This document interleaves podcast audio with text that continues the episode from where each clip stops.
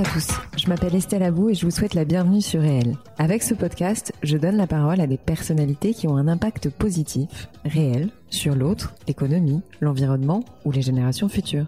Par leurs actions, leurs entreprises, leurs pensées, leurs œuvres ou leurs visions, ces hommes et ces femmes contribuent d'une manière ou d'une autre au monde de demain et à celui d'aujourd'hui. Si vous aimez le podcast et que vous voulez me soutenir dans ma démarche, la meilleure manière de le faire, c'est de vous abonner, de mettre 5 étoiles à l'épisode, de le commenter ou encore d'en parler autour de vous sur les réseaux sociaux et dans la vie réelle. Alors je vous souhaite une très bonne écoute et on y va.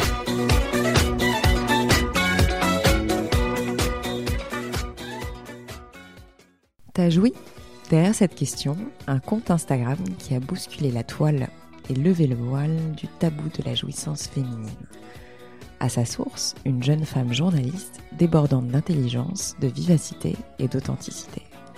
C'est une inclassable, une dénicheuse de tendances, une fan absolue de sous-culture, une créatrice de contenu, une chercheuse et une experte du questionnement.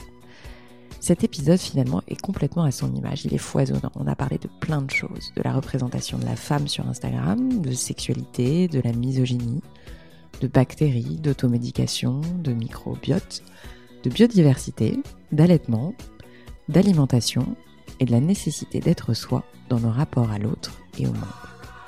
Elle voit tout en arborescence, elle fait du bien aux gens en partageant ce qu'elle a sur le cœur, elle est sans filtre, elle est en colère, elle pleure, elle rit, elle assume, elle dérange. Allez, je m'arrête là et je laisse la place à la géniale et ingénieuse Dora Muto. Dora, merci beaucoup d'avoir accepté mon invitation. De rien. Ça fait très longtemps que j'espère t'interviewer. Euh, j'ai beaucoup d'admiration pour toi et, euh, et, et, du courage dont tu as fait preuve. Euh, on va en parler, mais notamment en créant cette page Instagram, ce Mhm. compte Instagram, pardon, qui s'appelle Tajoui.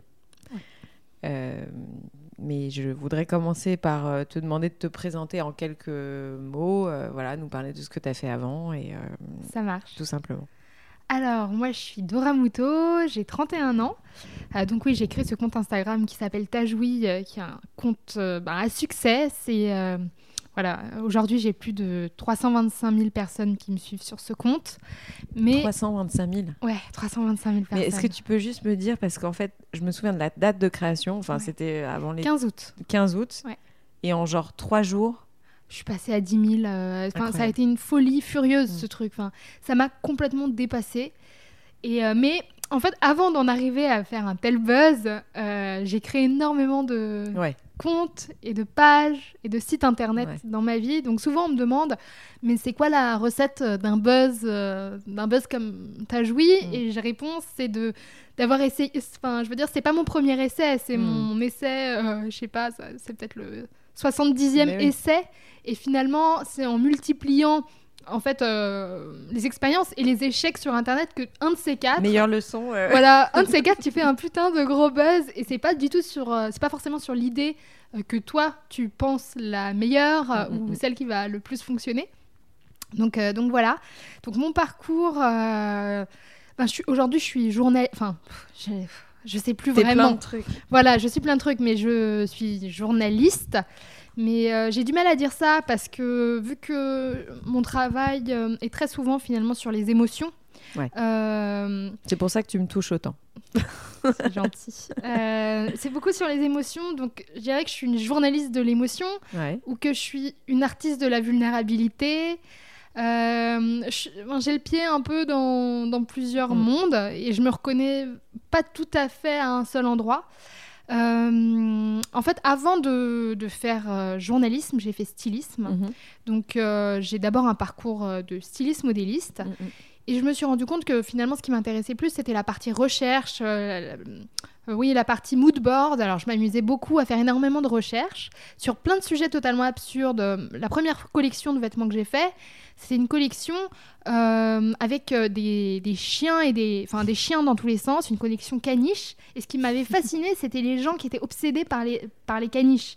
Donc, en fait, j'avais fait une recherche gigantesque de gens qui étaient quelque peu excentriques sur Internet, euh, qui faisaient photographier leurs chiens, qui avaient leur porte-clés chiens, qui faisaient peindre leurs chiens pour les avoir chez eux. Enfin, euh, c'était en fait c'était cette recherche là de, de personnages et d'excentricité qui m'avait beaucoup plus intéressée que la collection finale. J'en Mhm. avais un peu rien à faire en fait des- de Mhm, faire mhm, des vêtements avec des caniches. Et c'était ce processus-là de m'intéresser à des marges euh, de la population euh, qui m'intéressait. Et finalement, dans le vêtement, je me suis intéressée aux vêtements parce que j'aimais les sous-cultures.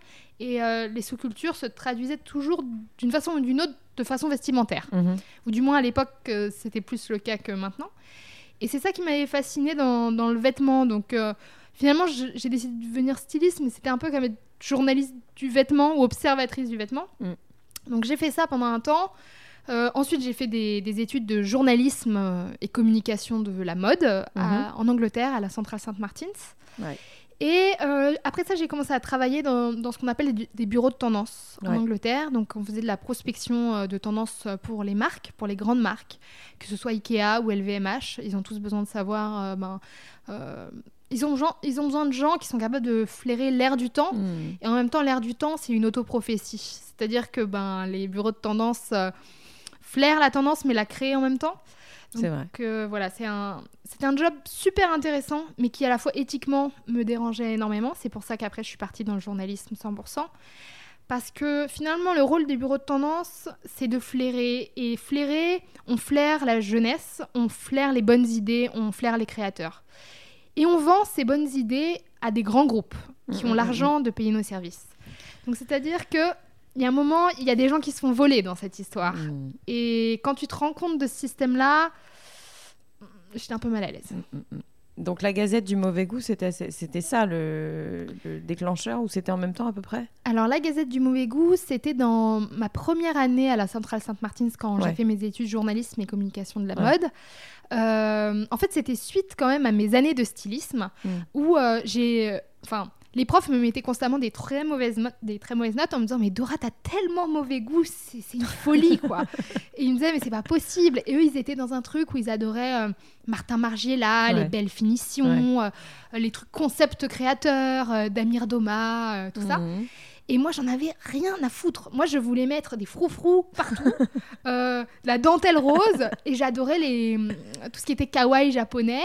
Et en fait, évidemment, il n'y avait pas de marché en France pour ça.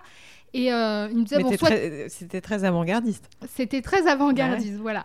Et du coup, cette notion de mauvais goût, moi, c'est un truc qui me fascinait parce que même le monde, euh, disons, pour moi, tout ce qui est vraiment à la mode, enfin, à la pointe de la mode ou ce qui, Et déjà démodé quoi. voilà, et puis tout ce qui est à la marge du, de- du hipster, parce qu'à à, à la- à l'époque, le terme hipster était même. Enfin, ça, ça commençait à émerger Mm. et euh, j'étais dans l'observation de ça, et pour moi, c'était en fait. euh, euh, vraiment la, ah oui c'était vraiment euh, la limite entre euh, ce qui était de bon goût et de mauvais goût donc Ouais. en fait j'ai créé un peu ce blog la Mhm. Gazette du mauvais goût par ironie voilà et du coup je, je me suis amusée pendant plus de dix ans quand même Mhm. à repérer toutes les tendances, voilà, toutes les tendances borderline dans le monde de la mode, Mhm. euh, de l'art. Mhm. Et c'est un blog, voilà, qui, qui a pas mal fonctionné à son époque, mais dont je me suis lassée.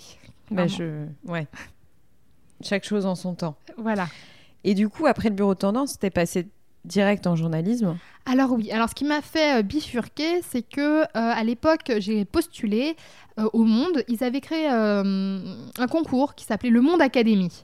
Mhm. Et à l'époque, pour moi, le monde, ça semblait vraiment très inaccessible. Surtout que j'avais pas du tout un profil, j'ai pas du tout un profil Sciences Po ou un profil d'une journaliste plus Mhm, classique, mhm. on va dire. Euh, mais ils recherchaient soi-disant des, des profils un peu différents. Et j'ai postulé en envoyant un article, mais alors complètement absurde. hein, vraiment, euh, j'étais très étonnée qu'ils me répondent. C'était un, ar- un article sur les looners. Les looners, c'est des mecs qui ont- sont excités par les ballons de baudruche et qui se frottent. Et en fait, leur délire. Truc absurde. Et Leur délire, c'est que euh, le ballon ne pète pas, en fait. Enfin, c'est- ils ont- ils- L'excitation réside dans la peur que le ballon pète. D'accord. Et alors, du coup, j'allais sur des forums euh, complètement obscurs et les mecs disaient J'ai volé euh, 45 ballons chez McDo. euh, voilà. Donc, j'ai écrit un article là-dessus parce que moi, ça me faisait complètement délirer euh, ce fétichisme.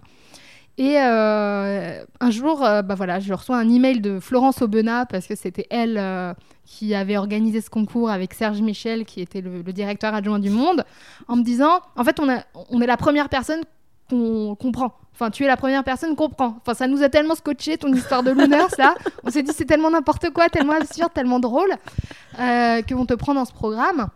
Et en fait, euh, quand j'ai eu l'opportunité du coup de rentrer dans ce programme, qui était, euh, en fait, c'était une formation du monde, ce qui était quand même relativement chouette d'avoir Mm, mm, mm. Florence Aubenas comme professeur. Ah oui. Euh, et bien à ce moment-là, je me suis dit, ben, c'est l'occasion de rentrer en France parce que j'habitais en Angleterre, donc, Mhm. euh, et de me lancer plutôt dans le, dans le journalisme. Donc c'est comme ça que ça a commencé. Ok. Donc t'es resté au monde. Alors non, c'était en fait c'était un C'était programme. juste un programme, mais Ouais, t'as pas, c'était t'as un pas du tout d'expérience là-bas Si en fait, je pouvais écrire Si. mais en tant que pigiste, Oui, c'est ça. euh, mais j'étais pas embauchée. Euh, voilà, donc c'était euh, un programme où à la fois je suivais des cours et Mm. à la fois ben j'écrivais des papiers. J'avais un blog Le Monde à l'époque. Ouais. Et euh, mes articles qui plaisaient dans le blog Le Monde, ils le remontaient ap- le après euh, soit dans le monde.fr, soit dans le papier, soit dans M le monde. Donc euh, ça a été voilà mon expérience. Et en même temps, j'ai commencé à être pigiste à droite à gauche Mhm. pour Uzbek Erika, Glamour Mhm. et plein d'autres magazines. Mhm. En parallèle, j'avais la Gazette du mauvais goût et j'ai lancé un autre projet qui avait très bien fonctionné. C'était l'époque Tumblr et sur Mhm. les, enfin, c'est- là que mon féminisme a commencé à se former. Mhm. C'est sur Tumblr. Il y avait toute une euh, population de filles assez jeunes euh, qui se laissaient pousser euh, les poils sous les bras et c'était des filles engagées et quelque chose qui, qui m'intéressait énormément, c'est que elles avaient une pensée féministe tout en ayant une esthétique extrêmement girly et féminine, presque enfantine.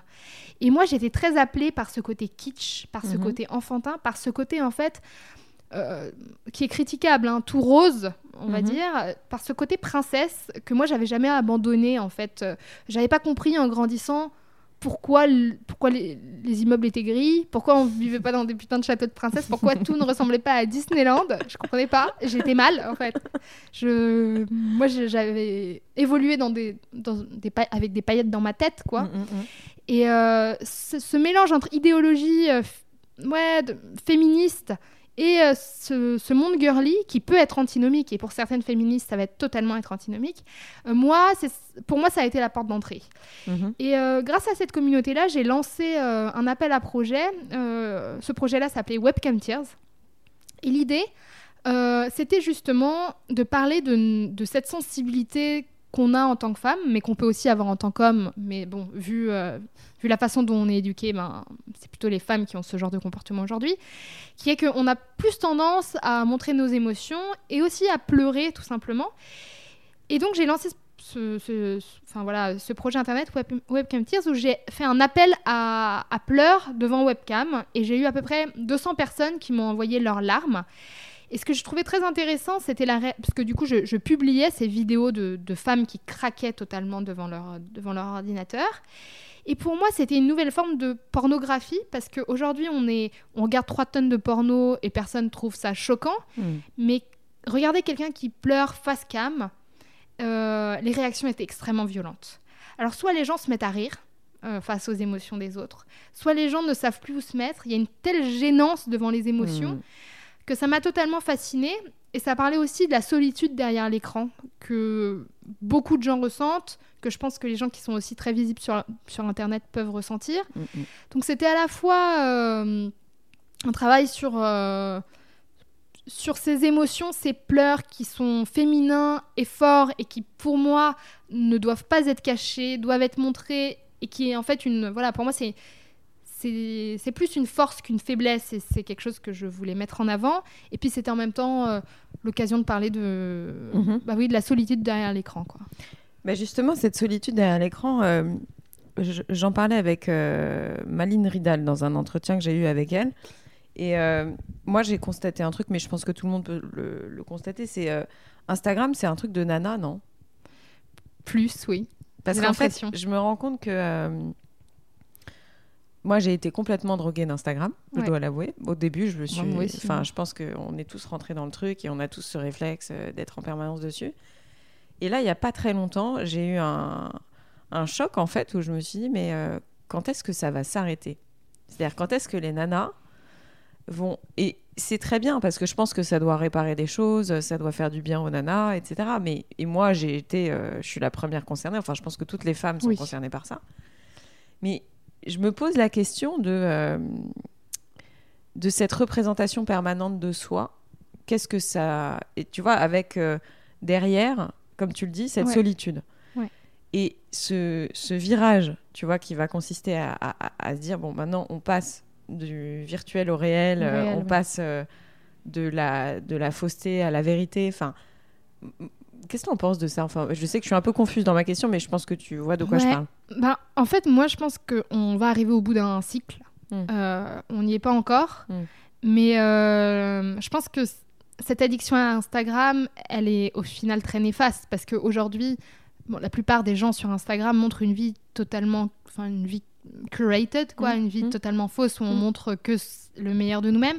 Au final, je pense que ça fait énormément de mal aux femmes euh, dans l'ensemble. Mm. Euh, je pense que ça crée euh, beaucoup de frustration, de jalousie, de mal-être. Mm. Et je pense que les filles aussi qui sont derrière ces écrans à faire semblant que leur vie est absolument géniale, finalement, elles vont pas très bien elles-mêmes non plus parce que elles savent bien qu'elles vendent pas quelque chose de, de réel. Mm. Donc je pense qu'à un moment, on va tout arriver à un constat qui est que dans le fond, ça nous fait pas du bien et que peut-être, et en plus avec euh, bon, euh, le contexte, euh, le contexte d'écologie catastrophique, Bien sûr. le, le- enfin, bon, il y a tout le contexte qui va avec. Je pense qu'on va se rendre compte que c'est pas ça qui compte et qu'il faut reconnecter dans la vraie vie. Et j'ai l'impression que ça commence à se faire parce que je vois quand même beaucoup d'événements sur Facebook. Il y a aussi tous ces cercles de, de femmes qui, qui se créent et qui ont énormément de succès. Mm, mm. Il y a re une certaine forme de spiritualité entre femmes qui commence à émerger. Et euh, je pense que peu à peu, euh, ces communautés peut-être totalement virtuelles deviendront peut-être un tout petit peu plus réelles. Mm, mm. Je ne sais pas encore dans quelle mesure, mais j'ai l'impression que peu à peu va y avoir une prise de conscience. quoi. Hmm. Euh, justement, je voudrais en parler avec une de tes créations qui est donc Ouais. Euh, avant ça, juste, je rappelle que tu as quand même eu un parcours euh, notable chez Combini. Oui, voilà, j'ai fait euh, presque deux ans de rédac chef adjointe chez Combini. Mm. Euh, C'était une expérience très intéressante. J'étais très curieuse de savoir comment marchait euh, une machine euh, à clic, hein, clairement. Euh, eh bien, j'étais étonnée. Euh, je pensais qu'il y avait beaucoup d'algorithmes derrière tout ça, mais il n'y en a pas. Il y avait quand même un peu de créativité. Euh, voilà, c'est ça. Non, mais le, le choix des articles est humain. Ouais. Euh, voilà. Très. Très humain Ouais. finalement. C'est des Mm. gens, tout simplement, moi Mm. et, et le rédac chef qui, qui décidions. Non, c'était une bonne expérience et je pense que le succès de. Enfin, que mon passage chez Combini m'a aidé dans le succès de Tajoui, dans le sens où j'ai appris la titraille. Euh, Ah, la titraille. La titraille Internet. voilà. Et ça, en fait, c'est vraiment le nerf de la guerre, la titraille Internet. Ouais. Et, euh, et je pense que j'aurais peut-être pas aussi bien titré Tajoui. Euh, mon intro n'aurait peut-être pas été si bonne si j'étais pas passée par, par Mm. Combini. Alors, parlons de ce buzz. ouais. Voilà, gros buzz. Tu as fait la couverture de journaux, tout le monde t'a adoubé, on a vu que toi pendant trois mois partout, à juste titre. Enfin, je veux dire, euh, et c'était clairement, euh, c'était clairement nécessaire et, euh, et beau de le constater. Oui. Moi, j'ai vraiment suivi l'évolution et j'ai été juste hallucinée, je te dis, de cette Ah, aussi, explosion hein. en trois jours. Et, et donc, je parle de courage quand je. Enfin, j'ai Ouais. commencé par dire ça parce qu'il faut du courage. Et la preuve en est, je pense que tu peux nous raconter un petit peu comment ça se passe concrètement, tu vois, parce que les gens se rendent pas compte de ce que tu gères, mais de, de gérer ça au quotidien, vu qu'en plus tu es très accessible et que tu Ouais. réponds à tout le monde. Et c'est ça aussi que moi j'adore chez toi, c'est que tu es, profondément humaine et, euh, et d'ailleurs ça se ressent dans toutes les stories que tu peux poster, etc. Mais comment tu gères un truc comme ça? Bah alors au début, euh, ça a été euh, l'alu. Euh, Mm. C'est-à-dire que moi, je pensais tout simplement... En vrai, je- il y a eu un premier coup de gueule sur mon compte Insta privé qui était juste de dire euh, Mm.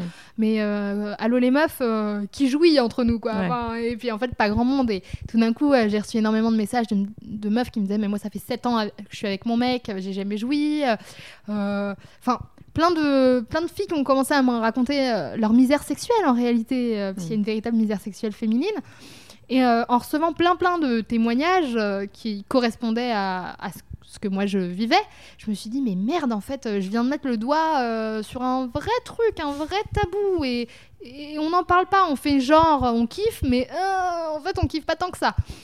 Et euh, je me suis dit bon allez euh, je lance euh, ce compte Tajoui. Au début je me suis dit si j'ai 500 likes on est déjà bien content.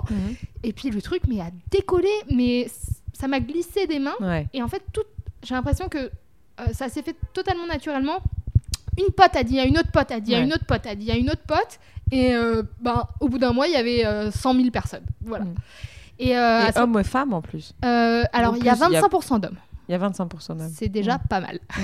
Je suis assez contente quand même des 25% d'hommes. Ça pourrait être mieux, mais euh, voilà, ils sont là. Euh, et puis énormément de, voilà, de, de messages incroyables de remerciements euh, de filles qui d'un coup ouvraient les yeux parce que j'ai dit des trucs qui pour moi semblaient des ban- banalités mais ne l'étaient peut-être pas pour tout le monde. Ouais. J'ai remis en question le fait que ben, quand l'homme termine, c'est-à-dire l'homme jouit, euh, bon ben en quel honneur c'est terminé en fait. Euh, Excusez-moi, mais euh, généralement les filles sont, enfin si elles n'ont pas joui avant, elles sont Bah, c'est terminé. frustrées, c'est Ouais. terminé. Et il y en a qui disaient bah ouais mais moi je vais me toucher dans les toilettes euh, euh, et monsieur se met à ronfler à côté, mais moi je vais me masturber dans les toilettes, je, je termine. Mm. Ou euh, ben je suis ultra frustrée, euh, je me frotte un peu à mon coussin. ou voilà les- la galère quoi. Et le mec se dit pas, faudrait, enfin Ouais. les mecs se disent jamais bon bah je vais l'aider à finir. Enfin je veux dire même si ton sexe ne peut plus être dur, il y a d'autres choses que tu veux faire. Et du coup j'ai commencé à parler d'après-liminaire Euh, parce qu'on dit toujours préliminaire, mais pourquoi après, pourquoi pas après-liminaire Mm. et ça a résonné pour plein de filles qui se sont dit mais merde, mais pourquoi j'accepte en fait? Et aussi expliquer aux hommes que c'est pas. Je veux dire, quand toi t'as joui en tant que femme, euh, il y a une réaction qui fait que pour certaines, hein, le, le vagin a des contractions et donc euh, ben, se referme un peu. Et quand il y a re le passage du pénis, ce n'est pas forcément très agréable, Mm, pas mm, pour mm. toutes. Et que donc par conséquent, il y a quand même un effort de la femme qui faut, faut dire la vérité, parfois ne va pas jouir une deuxième fois et juste attend. on attend que bah, ça se finisse. et, et ça, ça a besoin d'être dit. Euh, que c'est pas forcément le kiff de continuer une fois qu'on a joui nous aussi. Il y a plein de meufs qui, ouais, qui tout d'un coup ont dit mais ouais, bah, grave en fait, merde. Euh, et donc euh, oui, euh, le, le compte a grossi, grossi, grossi. La presse s'y a intéressée, Mhm. donc j'ai fait beaucoup voilà de télé, Mhm. de magazines, de journaux. Et ça a été très intense parce que tout d'un coup j'ai reçu mais, des propositions absolument dans tous les sens, que ce soit pour faire des livres, des docus, enfin Mhm. tout ce qui est possible et imaginable. Et j'ai décidé d'être sage, c'est-à-dire de ne prendre aucune proposition. J'ai refusé les livres, j'ai refusé les docus, j'ai tout refusé parce que je me suis dit que c'était pas, pour moi, c'est pas un sujet de buzz, c'est un sujet de fond. C'est un sûr. sujet qui doit durer dans le temps pour changer les choses en, en profondeur. Mm. Euh, c'est des mentalités qu'il faut changer. Euh, c'est euh, la façon dont on parle de sexe, Mhm. c'est la façon dont on considère les femmes dans la société. Pour moi, l'intimité, c'est le dernier bastion de l'égalité dont on ne parle pas. Donc en fait, c'est presque politique l'intimité. Et c'est ce que tu euh, disais sur les pleurs en direct aussi. Exactement. Mhm. Et au final, si je dois décliner ça sous forme de livre, de docu, etc., les bonnes personnes seront là plus tard, au-delà du buzz. Bien donc c'est comme ça que je l'ai géré en fait. Bien sûr. Aujourd'hui, il est arrêté. Aujourd'hui. Aujourd'hui. Aujourd'hui. Donc c'est quand même Voilà. incroyable parce que c'est Incroyable. le jour du podcast. Mais Voilà. tout à l'heure, je te cherchais sur Instagram et je t'ai Oui. plus trouvé. Alors en fait, ce matin, euh, je me suis levée et j'ai euh, suspendu euh, mon compte Instagram Tajoui. Parce que je suis parfois... Ah oui, j'ai suspendu mon compte Instagram Tajoui. Parce que parfois, c'est trop, trop fatigant. Mhm. Je reçois franchement des centaines de messages par jour.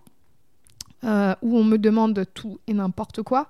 C'est-à-dire que je reçois énormément de questions, év- évidemment, sur la sexualité, Mhm. parce que les, beaucoup de jeunes n'osent pas aller voir un sexologue, Mm. parce qu'ils n'ont pas Donc envie ils prennent pour une consultante. Quoi. Voilà, les gens, en fait, les gens sur Internet me prennent pour une consultante. Mm. Je reçois aussi beaucoup de témoignages très difficiles hein, de viols, euh, d'inceste. Euh, Il y a quand même énormément de violences faites aux femmes. Euh, je me rendais pas compte du tout autant avant, avant ta joui parce que j'ai la chance de n'avoir jamais rien subi de, de très grave. Et je, je me rendais pas compte de l'ampleur des violences sexuelles. Mm. Et il y a un moment, il y a, il y a trop de... C'est trop lourd. Mais bien sûr. J'ai aussi, ça a été très compliqué. J'ai aussi euh, fait ce post sur Karl Lagerfeld et euh, sur euh, sa misogynie, Mhm. sur ma vision de, de ce qu'est cet homme. Et le, le mal, enfin, j'estime qu'il a fait du mal à énormément de femmes et qu'il était, il était dans la position de faire du bien aux femmes. Il avait le pouvoir de mettre des femmes diverses sur le podium. Il avait le pouvoir de, de changer les choses et il ne l'a pas fait. Mais c'est souvent le cas dans la mode. hein. Il y a beaucoup d'hommes qui n'aiment pas les femmes. Exactement. Il n'aimait pas les femmes, mais ça, il faut, voilà, Mm. faut oser le formuler Mm. euh, et pas être dans, le- dans le mensonge. Mm.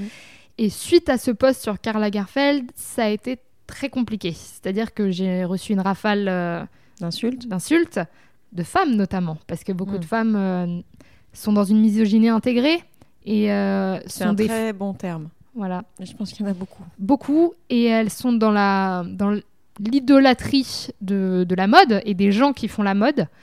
Euh, et ça a été extrêmement violent. J'ai beaucoup de gens dans la presse et dans les médias aussi qui sont venus me faire la leçon, Mm. comme quoi j'étais en train de me griller, qu'il fallait bien que je le note, que je, serais, euh, je ne serais plus accueillie ici et là. Euh, j'ai eu des directrices de, com- de communication euh, de différentes marques, hôtels, Mm. et autres qui sont venus euh, aussi me dire qu'elles avaient noté. Enfin bref, ça a été très violent. Elles ont que ça à foutre. Que ça à foutre Non mais que ça à foutre Les gens viennent me dire, j'adore, les gens viennent me dire, figure-toi, euh, ils viennent m'annoncer que ils, unf- ils unfollow ta jouie. Ah ouais. Ah, viens me l'annoncer, surtout, je... mais qu'est-ce que j'en ai à foutre, ma pauvre fille, quoi. Enfin, ou mon pauvre garçon, je, je suis ravie.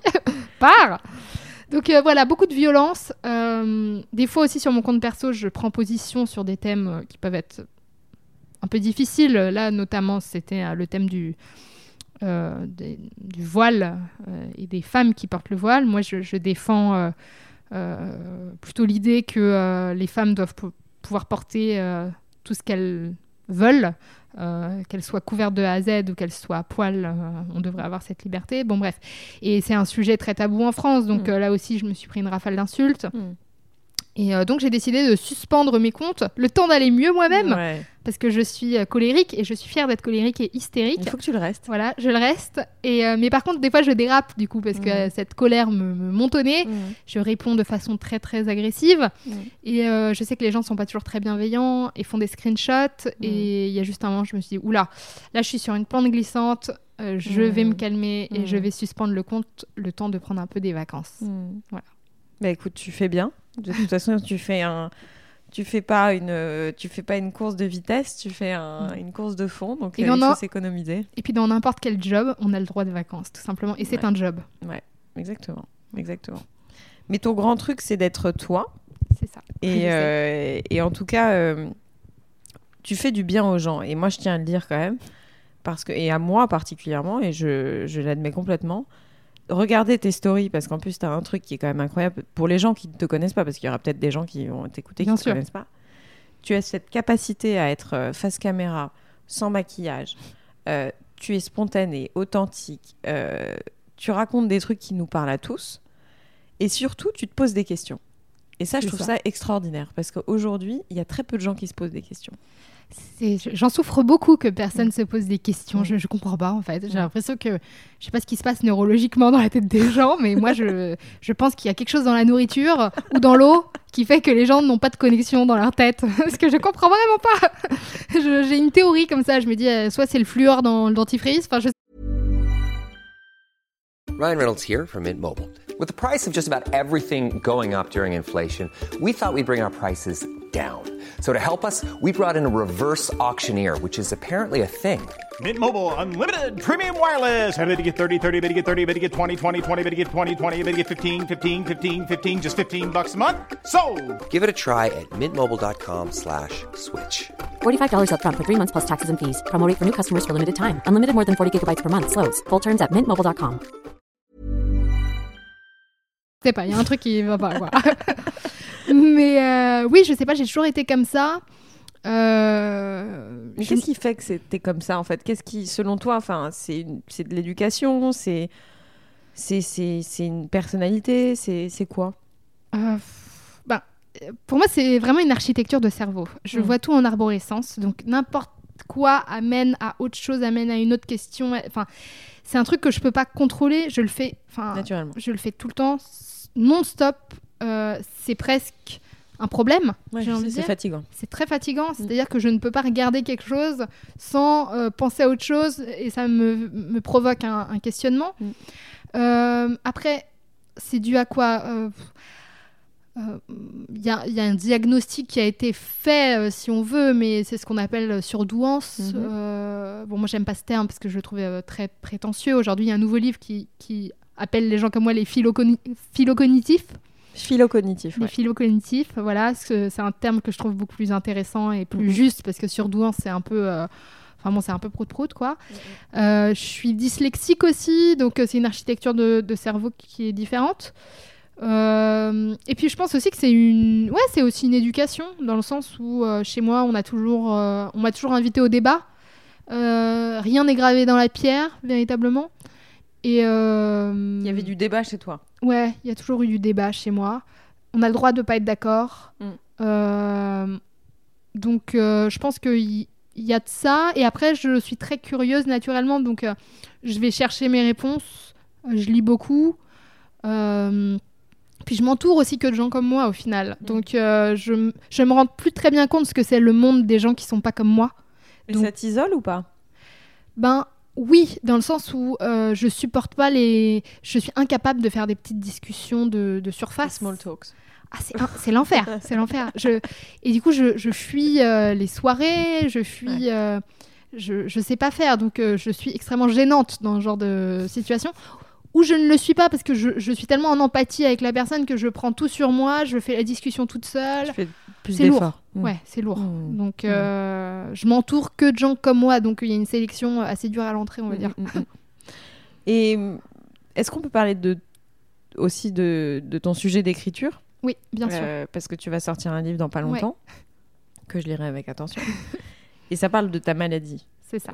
Est-ce que tu peux nous en parler un petit Ouais. peu plus? Alors, je sors euh, en avril un livre qui s'appelle À fleur de paix. Euh, paix, P-E-T, hein, prout. Fleur de paix.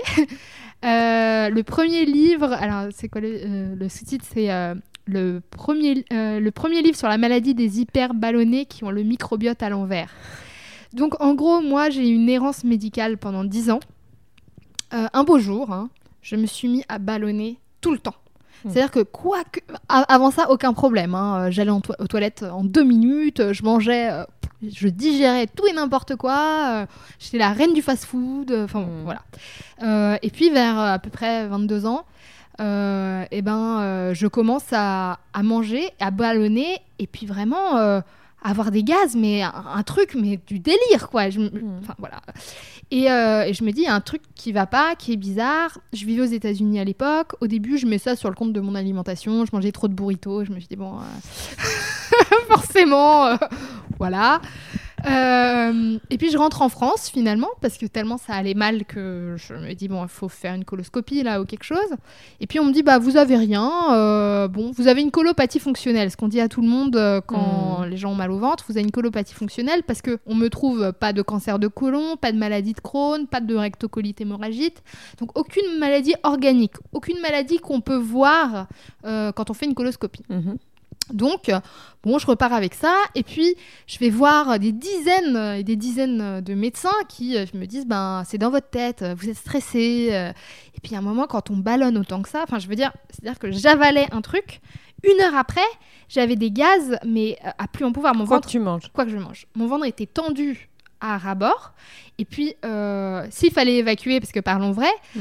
euh, c'est-à-dire que j'avais un gaz, on va dire, toutes les minutes. Mm. Un gaz par minute pendant 8 à 10 heures d'affilée. trop. Non, mais le truc, tu deviens folle dingue. Et puis, tu peux pas fréquenter des gens. Il y a un moment, euh, je veux dire, euh, si t'as de la chance, ça sent pas. euh, et si t'as pas de chance, ça sent.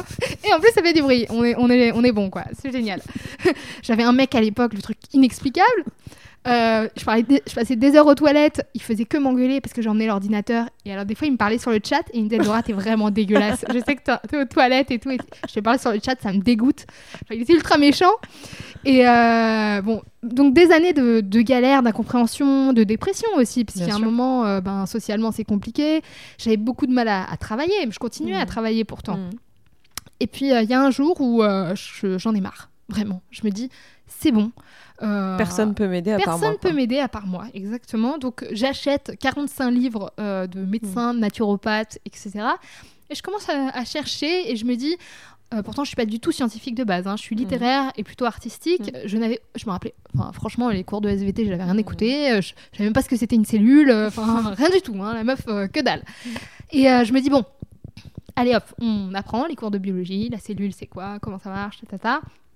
Les bactéries, qu'est-ce que c'est? J'apprends tout de A à Z, juste en m'y intéressant, et ça me fascine. Ça me fascine parce que je découvre en fait qu'on vit dans un monde bactérien, qu'on est rempli de bactéries à l'intérieur, qu'en fait on est ce qu'on appelle un holobionte, c'est-à-dire qu'on est à la fois on a à la fois notre génome humain, enfin nos cellules humaines, mais qu'on on, a aussi plein de cellules euh, qui sont pas humaines, qui sont bactériennes, virales, euh, et que en fait on abrite une sorte de jardin en nous, une sorte de, faune mm, mm, euh, mm. de, tous ces micro-organismes qui agissent énormément sur nous, qui créent des vitamines, des neurotransmetteurs, et que finalement on peut pas digérer sans eux. On n'a pas la capacité humaine à digérer les aliments sans les bactéries.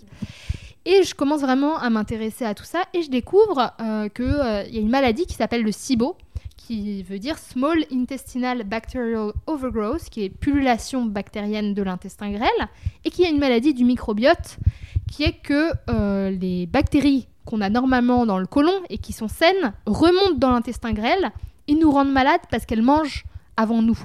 C'est-à-dire qu'on mange un truc, les bactéries les dévorent immédiatement, ce qui crée des gaz, parce que normalement, euh, c'est plus tard que les bactéries doivent intervenir dans la mm. digestion. Je découvre ça. Je me dis, ça ressemble vachement à mon problème quand même. Je commence à aller sur tous les forums américains euh, de malades. Je commence à parler à des gens. Je me, je me dis, c'est ça que j'ai. Je sais que c'est ça que j'ai.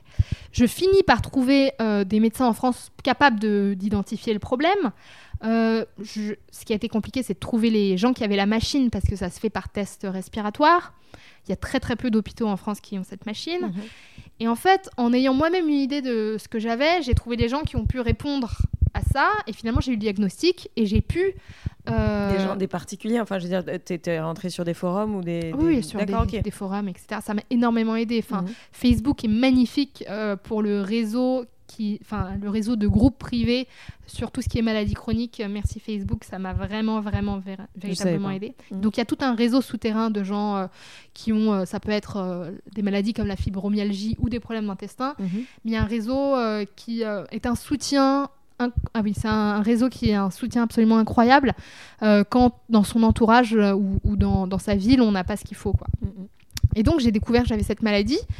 Euh, et euh, je me suis renseignée sur euh, ben voilà, comment, comment la traiter. Donc d'abord j'ai eu un traitement antibiotique parce que j'ai trouvé un hôpital en France qui m'a aidé. Et le traitement antibiotique marche un moment mais ne marche pas sur le long terme. Donc ensuite... Tu as le droit de citer l'hôpital? Oui, je peux citer l'hôpital. C'est l'hôpital Avicenne, en banlieue parisienne, où il y a un chercheur qui m'a beaucoup aidé. Euh, donc voilà, c'est un chercheur euh, qui à la fois enfin, est accessible et mhm. c'est un gastro qui reçoit. Mhm. Euh, et en même temps, j'ai, je me suis renseignée comment me soigner avec des plantes, mhm. et avec des plantes antibactériennes. Donc j'ai suivi tout un traitement comme ça. Et aujourd'hui, je vais mieux. je gère mes symptômes. Je ne suis pas guérie, clairement pas, parce que c'est Aujourd'hui, les maladies du microbiote sont encore euh, très peu connues. On est au début de la recherche, en fait, euh, sur comment moduler le, microbiote. On considère que c'est un organe à part entière, un organe nouveau qu'on a découvert il n'y a pas longtemps, euh, qu'on a appris à séquencer il n'y a pas longtemps. C'est-à-dire, aujourd'hui, on, ne regarde pas les bactéries avec un microscope, mhm. on les regarde avec de la même façon dont on connaît notre ADN, où on fait un séquençage de l'ADN, on fait un séquençage de l'ADN bactérien. Et euh, il y a beaucoup de chercheurs et d'entreprises qui créent des databases gigantesques de toutes les bactéries qui existent et de ce qu'elles font euh, dans notre corps. Et donc, peu à peu, on commence à connaître euh, comment moduler ces, en fait, ces, ces colonies. Mm-hmm. sauf qu'on en est encore, voilà, on en est vraiment au départ. Mm-hmm. Et il y a un truc qui m'a fascinée, c'est-à-dire que je suis malade d'une maladie à un tournant de la médecine. Euh, pour moi, c'est vraiment le, moment où la médecine évolue, parce que jusqu'à là, on se considérait comme un génome humain, et maintenant on a un holobionte. Un holobionte, c'est la somme du génome humain et du génome bactérien. Mhm. Et ça, ça va tout changer dans notre rapport aux maladies. Parce qu'il y a énormément de maladies qui ont une composante problématique au niveau du microbiote. Alors, on ne sait pas si c'est le microbiote qui change parce qu'il y a la maladie, ou c'est parce que le microbiote est changé que la maladie existe. Mhm notamment dans la maladie de Parkinson. La maladie d'Alzheimer, on s'est rendu compte que c'était probablement dû ou en partie à un rôle des bactéries buccales. Euh, dans la fibromyalgie. Des bactéries buccales pour la, maladie euh, d'Alzheimer Oui. Euh, Il y, a pas mal- enfin, il y a pas mal de papiers qui sont sortis là-dessus, de recherches. Euh, pareil pour l'autisme, on s'est rendu compte, on se rend compte que euh, c'est pas, c'est pas ça qui crée l'autisme, mais que du coup, réussir à moduler les bactéries du microbiote grâce notamment à l'alimentation aide les enfants autistes à être plus communicants. Mhm. Donc on voit des modulations dans le diabète aussi, dans l'obésité, euh, dans la dépression. Donc on voit que le, le microbiote a un rôle euh, absolument crucial en fait euh, dans beaucoup de maladies. Mais c'est ce qu'on ingère, enfin. C'est euh, c'est- quand tu dis microbiote, en gros, c'est comment tu comment tu justement tu, tu permets D'avoir ces bactéries. ouais, c'est-à-dire les Ah. altérations ou faire en sorte que que ce soit modulé? Alors en fait déjà le microbiote, on a à peu près 2 kilos de bactéries dans nos intestins. C'est euh, comment elles arrivent? En fait, elles arrivent à travers euh, le canal vaginal de la mère. Quand tu nais, euh, tu, si tu nais par voie vaginale, en fait, c'est les, les bactéries de ta mère qui vont en fait pénétrer en toi et qui vont créer la première flore, qui est la flore. euh, Mhm. En fait, c'est la flore vaginale de ta mère qui te- devient ta flore bactérienne intestinale. Mhm. Si tu es né par césarienne, c'est plus compliqué. Et d'ailleurs, il commence à y avoir des preuves que les enfants nés par césarienne ont une mo- moins bonne immunité? Ouais. que les enfants nés par euh, voie vaginale. Mhm. Parce que à ce moment-là, c'est les bactéries qu'il y a sur, le corps, sur les mains du corps médical ou à l'hôpital qui vont devenir tes bactéries euh, intestinales. Donc, Mhm. euh, c'est moins bien. Ensuite, tu vas grandir avec cette flore-là. Mhm. Et cette flore-là, euh, tu vas l'alimenter. Tu l'alimentes beaucoup mieux par. euh, si tu es allaité par ta mère. Parce que la- le, liquide, enfin le lait, en fait, est conçu non seulement pour nourrir l'enfant, mais nourrir aussi les bactéries. Donc c'est très très important d'être allaité et d'être allaité tard. Et ça, on le dit pas assez. Tard, tard. c'est-à-dire jusqu'à quand? Jusqu'à deux ans.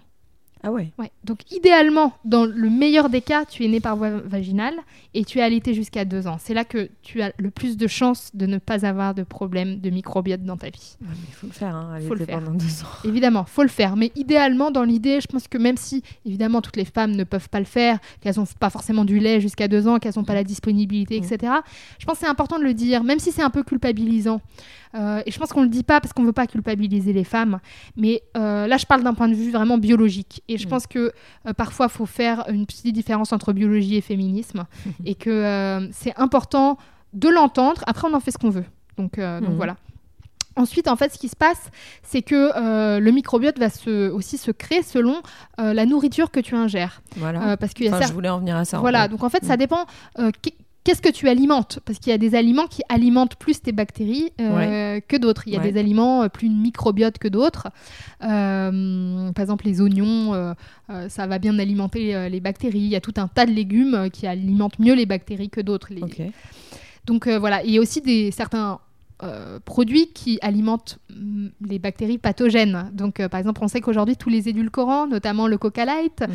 et euh, tous les produits light qu'on nous a gavés Mhm. pendant tant d'années en tant que femme, Candérel et compagnie, ouais. exactement, et ben en fait ça, ça alimente la flore pathogène parce que ce qui se passe c'est qu'on on- on est avec donc on, on va avoir une flore où on a des bactéries amies et dans ces bactéries amies il y a aussi des bactéries qu'on appelle opportunistes. C'est-à-dire que elles sont ni bonnes ni mauvaises, mais si on leur donne l'opportunité, elles vont te niquer. voilà. Donc faut pas leur donner l'opportunité. Donc notamment, par exemple, si euh, prise d'antibiotiques, disons, tu as une tourista, tu pars en Inde, Mhm. prise d'antibiotiques, euh, et euh, l'antibiotique va donc tuer plein de bactéries. Mhm. Si ça tue plein de bactéries amies, normalement, ta flore est résiliente, elle doit pouvoir se remettre en place. Mais si tu as des bactéries opportunistes qui prennent le dessus, et ben à ce moment-là, ça devient compliqué parce que dans ce cas-là, la flore est pas, euh, est pas, enfin voilà, euh, elle, elle change de configuration. Mhm. Euh, c'est c'est compliqué de lutter contre ça aujourd'hui, dans le sens où on connaît pas très très bien les bactéries, on sait pas exactement comment ça se module, et surtout en France, on te le dira jamais pour une bonne raison, qui est que aujourd'hui on fait de la culture de bactéries, mais quand on fait de la culture de bactéries, en fait on voit que 20% des bactéries, parce que les bactéries meurent à l'oxygène. Mhm. Donc il n'y a que 20% qu'on peut voir. Il faudrait faire un séquençage euh, de, de ton microbiote. Mhm. Et en fait, cette technologie, qui, qui est une technologie qui coûte cher, n'est pas encore disponible en France dans tous les hôpitaux. Enfin, dans, dans la recherche, oui, mais pas dans euh, truc clinique. Toi, tu as un peu mal au bide. euh, On va Mhm. certainement pas te faire ça. Il n'y a absolument aucune chance. Euh, donc aujourd'hui, la modulation du microbiote, elle se fait en partie par l'alimentation. Donc évidemment, il faudrait manger des aliments qui euh, nourrissent les bonnes bactéries. Mhm. Il y a certains livres qui sont sortis Mhm. là-dessus, notamment le régime microbiote. Il faudrait aussi manger des aliments fermentés, des aliments fermentés avec des bactéries vivantes. Euh, donc euh, il y a tout un tas d'aliments fermentés, le kimchi par exemple, le kéfir, le kombucha, tout ça ce sont des aliments avec des bactéries vivantes. Euh, pas le fromage, hein, parce que euh, le fromage malheureusement on utilise les bactéries et puis après on les bute pour que euh, ben, ce soit disponible dans les supermarchés. Euh, pareil pour le salami, euh, qui est fermenté aussi avec euh, des bactéries, euh, le vin, la bière. En fait, on utilise quand même les bactéries un peu partout, sauf qu'on les laisse pas vivantes ensuite. Mhm. Euh, donc il y a cette technique-là de manger des aliments fermentés. Et puis après, il y a les probiotiques Mm. euh, qu'on trouve en pharmacie. Mais ça Qui aussi, sont de euh, nouveau à la mode, enfin pas de nouveau à la mode, mais euh, ça commence à émerger. Exactement, Mm. c'est- très à la mode. Le problème, c'est que euh, il n'y a pas vraiment d'observatoire aujourd'hui euh, des, des probiotiques. Et le problème des probiotiques, c'est que euh, déjà, il y a différentes souches. Il y a tout un tas de souches différentes de probiotiques. Euh, ça veut dire qu'il y a différents types de bactéries. Mhm. Euh, et elles vont, une bactérie peut agir sur toi comme une bactérie ne peut pas du tout euh, Ouais. agir sur toi. Ça dépend aussi de la concentration en bactéries. Il faut beaucoup, beaucoup de bactéries pour que ça fonctionne. Mhm. Et ça dépend si dans le probiotique, il y a aussi un prébiotique. Le, le prébiotique, c'est l'aliment qui va nourrir la bactérie. Donc Mhm. il y, a, il y a différentes formules. Mhm. Les gens aujourd'hui ne s'y connaissent pas, donc ils achètent un peu tout et n'importe quoi. Et surtout, c'est un truc vraiment fait à l'aveuglette, parce que pour savoir en fait ce qu'il te faudrait, il faudrait déjà faire une analyse de ton microbiote et ensuite te donner le probiotique dont il te faut. Enfin, voilà. Et une autre croyance qu'il y a, qui est importante à mentionner, c'est que les gens pensent que quand tu prends un probiotique, ça refait ta flore. Ce n'est pas vrai. Ce que fait un Hmm. probiotique, c'est que c'est un probiotique de passage. Il va rentrer, il va ressortir. Il va t'aider le temps que, mais c'est pas, ça ne va, si ta flore ne, n'est pas bonne, on va dire, c'est, tu vas pas réinstaller une flore grâce à un probiotique. La seule façon aujourd'hui de réinstaller une flore, et on le fait que dans un cas à l'hôpital pour euh, le Clostridium difficile, qui est une bactérie euh, dangereuse qui tue, les gens et qui donne des, des diarrhées très violentes, c'est la transplantation fécale, c'est-à-dire qu'on prend les selles de quelqu'un de sain, c'est-à-dire on prend les selles de quelqu'un qui a des bonnes bactéries, qui a une Mhm. bonne flore bac- bactérienne, et on, on les réinjecte dans quelqu'un de malade. Donc on les réinjecte soit par voie anale, soit par voie nasale. Oula. Voilà. Ouais, sympa. Et on te réinjecte ce caca en toi, et ce caca et ces bonnes bactéries va repulluler en toi, proliférer et te recréer une flore. Donc c'est une des thérapies qui donne beaucoup d'espoir à des gens comme moi. hein. Moi, je... Bah, finalement, il y a des chiens qui bouffent de la merde, donc. Mais tout à fait. Et, et les lapins mangent leurs crottes, si tu regardes. Donc il y a une certaine logique à ça. Euh, et ça, c'est une des voilà, c'est un désespoir. Mhm. euh, et justement, il y a plein de boîtes qui travaillent euh, euh, dans l'idée de faire euh, des pilules de caca congelé. On en est là. Le caca, c'est l'or du, du prochain siècle. Avec les algues. voilà. Euh, bon, tu m'impressionnes parce que euh, c'est incroyable. Donc, par l'idée de t'auto-médicamenter, Oui, c'est ça. t'es parvenu à écrire ce livre qui va sortir dans pas Oui. longtemps, n'est-ce pas? Dans Oui. quelques- Euh, le 9 avril, normalement. Ok, donc euh, Voilà. demain. Euh, Moi, ce qui m'impressionne aussi, c'est que tu as aussi, je crois, créé un truc sur comment hacker ses intestins. Ou, Voilà, sur Insta. voilà. Et ça, en l'occurrence, du coup, tu te retrouves à nouveau, je suppose, dans le rôle de consultante où tu dois avoir des gens qui te posent des questions et compagnie, non? Ouais, c'est reparti pour un tour, ouais. Moi, je suis, euh, je sais pas comment tu gères en fait, tu vois, parce qu'avec tout ça, euh, Je, je crois que je fais pas exprès, mais je crois que j'ai un.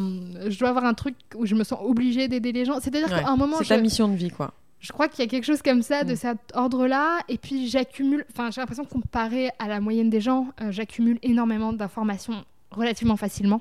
Et je me dis, mais en fait, Tu veux transmettre. voilà, si, si j'ai Mm. appris tout ça, euh, enfin. À quoi ça me sert si je le garde à quoi ça me sert? Enfin, je vais mourir avec. Enfin, je vois Mm. pas l'intérêt. euh, Enfin, c'est génial. euh, Bon, tant mieux pour moi si j'ai trouvé une semi-solution. Mais je pense que ça pourrait aider tellement, tellement, tellement de gens Mm. que je trouverais ça dommage de pas de pas aider quoi. C'est quoi tes prochains. euh, Qu'est-ce que tu as en tête en ce moment? Alors, tu as plein de choses en tête à chaque fois, mais est-ce que tu as des, tu vois, des échéances. Alors, il y a le livre. euh, Oui, il y a alors quoi d'autre je- comme projet? Adapté de ce livre, entre guillemets, je vais faire un docu aussi. D'accord. Euh, c'est un docu qui va être sur, euh, sur les plateformes euh, web de Arte, TV5 et France TV Slash. Génial. C'est un docu, bon aujourd'hui le titre va peut-être évoluer, mais qui s'appelle justement Comment hacker ses intestins, en lien avec le compte Ouais. Instagram en question, euh, qui est un documentaire en fait euh, en six épisodes Mhm. où je vais, euh, je pars de mon expérience personnelle et de, en fait, de ce qui m'a fait évoluer cette question absurde qui était juste de me dire mais, mais qu'est-ce que c'est que ces gaz? D'où viennent ces gaz? Mhm. Et en fait, à travers ça, donc, je me suis rendu compte de ce monde intérieur, des bactéries, des micro-organismes, et je me suis rendu compte aussi que, euh, en fait, pour moi, ce documentaire que je veux faire, c'est un documentaire qui euh, fait comprendre aux gens qu'ils abritent donc euh, un jardin, une écologie interne, et qu'en fait, il y a une véritable parallèle entre la montée des maladies, mo- maladies auto-immunes, qui sont en lien avec euh, la Bien sûr. maltraitance de ce microbiote, et euh, la maltraitance de l'écologie externe et des écosystèmes externes. C'est-à-dire Merci de que faire le lien parce Voilà. que c'est quand même. pour moi, il y a un lien gigantesque. Ouais, C'est-à-dire qu'on balance des pesticides et de la merde Mm. sur euh, bah, en fait, la biodiversité. Mm. Du coup, la biodiversité en prend un coup. Mais en fait, quand la biodiversité externe en prend un coup, la biodiversité interne en prend un coup. Mm. Donc, c'est-à-dire que euh, sur ces animaux, sur ces arbres, etc., il y a plein de bactéries, il y a plein de micro-organismes qui font que le monde tourne. Parce que les micro-organismes, c'est les traducteurs de ce monde. Je veux dire, quand on meurt, qu'est-ce qui se passe? Quand on meurt, notre corps, ou qu'importe, retourne à la Terre, et comment les choses sont transformées d'un état à un autre, le cycle de la vie est fait par les bactéries. Donc, à partir de ce moment-là où, en fait, on vire une partie de la biodiversité, une partie des bactéries qui sont utiles dégagent aussi, ou bien se mettent en... Enfin, pour tuer une bactérie, euh, c'est assez compliqué, donc Mm. soit elles se mettent en veilleuse, donc Mm. euh, elles sont là, mais elles agissent plus. Et du coup, en faisant ça, aussi en réduisant tout simplement ce qu'on mange, parce que euh, c'est euh, à cause du, problème des graines et ben, du fait qu'il y a un certain nombre de graines qui sont limitées à la vente, on se retrouve avec toujours la même bouffe. Enfin, c'est quand même bizarre que n'importe où où t'ailles en France, ce soit les mêmes carottes. Enfin, je sais pas. euh, il y a un moment, il y a un truc pas logique. hein. Si tu vois les mêmes carottes dans tous les pays, non, non, non, non, c'est qu'il y a une loi qui fait que, parce qu'il y a une biodiversité différente dans chaque lieu et chaque endroit, qui fait que aussi sur un type de carotte, il va y avoir un type de bactérie, et sur un autre type de carotte, il va y avoir un autre type de bactérie, Ouais. par exemple. Et que donc, en faisant ça, on appauvrit nous-mêmes notre écologie interne et nos écosystèmes internes. Donc, ce que je veux, c'est de faire passer comme message à travers mon documentaire qui est là-dessus et qui est sur euh, comment repeupler son écosystème interne une fois qu'il est brisé par différents types de thérapies. Donc, euh, les six épisodes vont chaque fois reposer sur une thérapie différente. Ça peut être probiotique, nutrition, transplantation fécale, thérapie par les vers, enfin bon, plein de thérapies euh, X ou Y.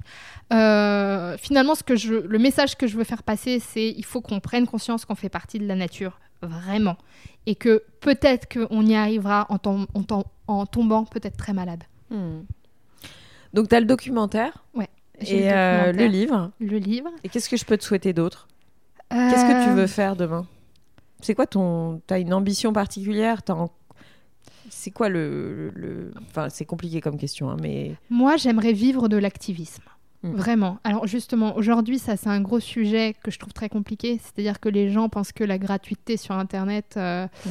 ben voilà, que tout leur est dû. Mais je pense qu'il faut que les gens comprennent que s'ils veulent éc- écouter des voix libres, euh, des voix qui sont pas euh, euh, prisonniers des annonceurs, prisonniers de la qu'ils bien-pensance, Faut qu'il paye. il faut qu'ils payent. Mm. Pas grand-chose, mais une sûr. petite chose. Et l'activisme, enfin, sinon le, tourne- le monde tourne à l'envers, en Mm. fait, tout simplement. Mm. Donc il faut rien.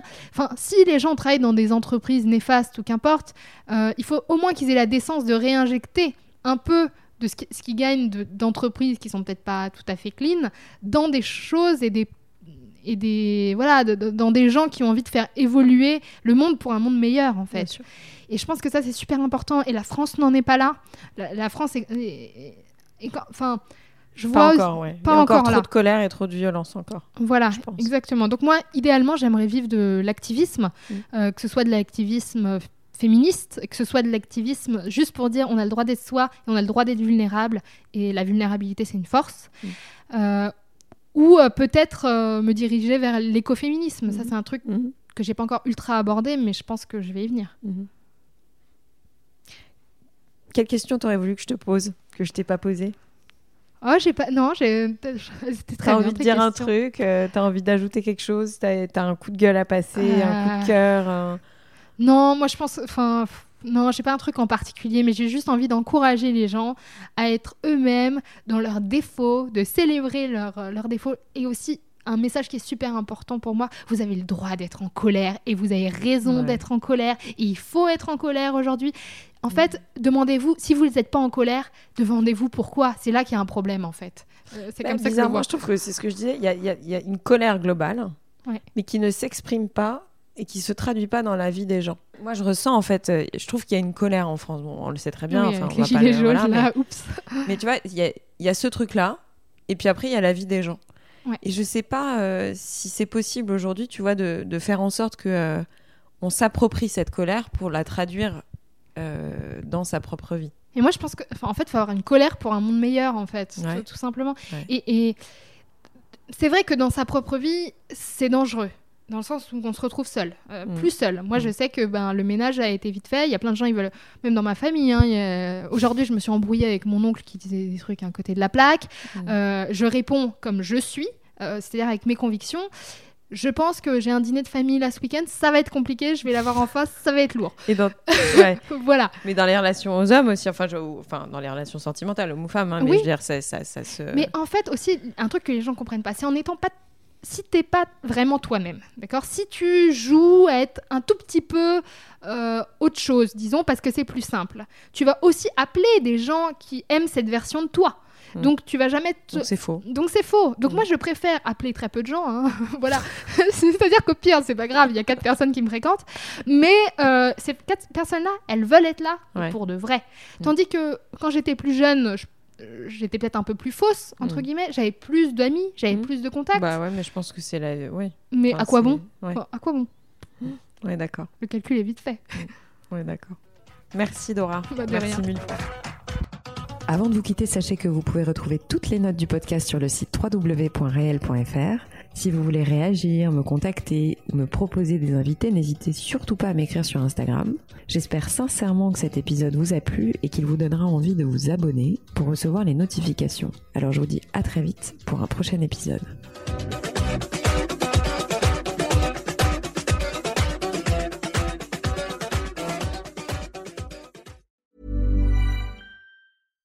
When you make decisions for your company, you look for the no brainers. And if you have a lot of mailing to do, stamps.com is the ultimate no brainer. It streamlines your processes to make your business more efficient, which makes you less busy. Mail checks, invoices, legal documents, and everything you need to keep your business running with stamps.com. Seamlessly connect with every major marketplace and shopping cart. Schedule package pickups and see your cheapest and fastest shipping options from different carriers with rates up to 89% off USPS and UPS rates. And with the stamps.com mobile app, you can take care of mailing and shipping wherever you are. Make the same no-brainer decision as over 1 million other businesses with stamps.com. Sign up with code program for a 4-week trial plus free postage and a free digital scale. No long-term commitments or contracts. That's stamps.com. Code program.